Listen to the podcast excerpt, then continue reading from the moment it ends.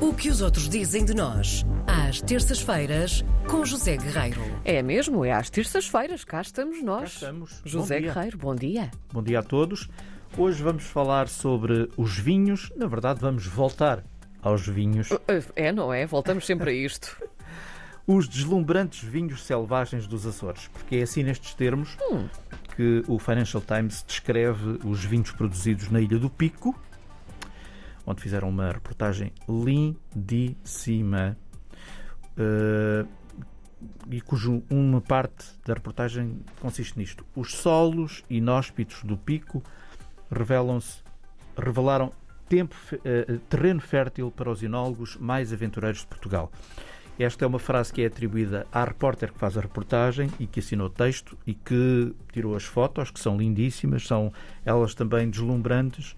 A reportagem saiu há quase um mês na edição de 18 de junho do Financial Times e, portanto, eh, toda ou quase toda a descrição e o vocabulário utilizado pelo repórter parece eh, retirado do argumento das cenas mais inóspitas, digamos assim, de filmes como O Senhor dos Anéis ou séries como A Guerra dos Tronos. Uhum. Pronto. Então, vejamos. eh, lendo aqui uma parte da reportagem dela. Ela começa assim: Ilha Vulcânica do Pico, lar de algumas das vinhas mais marcantes e inóspitas do mundo. Extraído da lava, este terreno leva os produtores de vinho ao limite. Quando os primeiros colonos chegaram no final do século XV, havia tão pouco solo que tiveram de plantar videiras em fendas nas rochas e preenchê-las com terra de uma ilha vizinha. Fustigados por ventos fortes, mares tempestuosos, tiveram de construir abrigos para as vinhas, centenas de recintos de pedra basáltica, conhecidos como corrais, que cruzam a paisagem como ruínas, como se estivéssemos numa civilização antiga. E, portanto, esta é a descrição que ela faz, é tudo assim muito neste tom. Sim. Eh, Cinematográfico, muito, é, não é? eu Quase adoro parece o esta- início de um filme. e eu adoro a forma como ela escreve, porque escreve muito bem. E, portanto, é aqui, neste ambiente hostil, que um dos enó- enólogos mais aclamados de Portugal, que muitos ouvintes conhecerão, que se chama António Massanita, Uhum. António Massanita, optou por construir uma nova adega com uma arquitetura eh, de cortar a respiração, tudo eh, muito, muito bem feito. Eh, Quanto aos vinhos, a gama que sai daqui é uma coleção que se chama Rare Grape Collection, portanto, uma série de brancos vigorosos, como escreve a repórter, que saciam a sede, escreve ela. Ai, saciam a cuidado, sede. Ai, mas isso é uma cuidado. grande chatice, José Guerreiro. Cuidado, Então, se mas forem que é saciar a sede com vinho, Pois. pode, pode acontecer. Coisas variadas. melhor quando se tem sede a beber água. É verdade. E depois então beber um vinho a seguir. Nunca tente matar a sede com vinho. Pois não.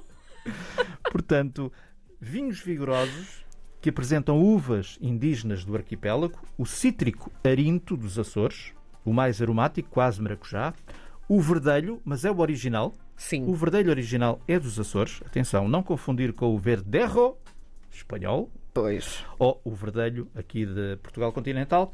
E uma casta raramente vista e provada, no meu caso, nunca toquei, chama-se Terranês do Pico, uma uva com sabor fino e salgado, com um final arrepiante e picante.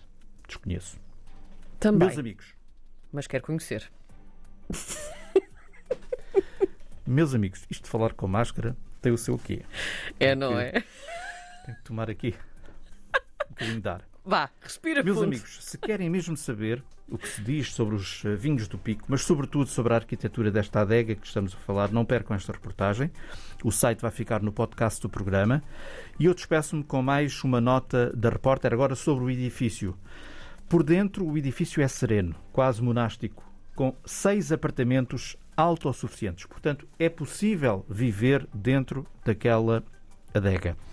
Uma adega com sala de degustação e restaurante e no exterior terraços enormes, janelas panorâmicas, dão para o mar, para as vinhas e no centro do edifício está um leito de lava negra plantado com dragoeiros. Dragoeiros são árvores eh, gigantescas, não são assim tão gigantescas como isso, mas são árvores com algum porte, e uma fogueira para churrascos.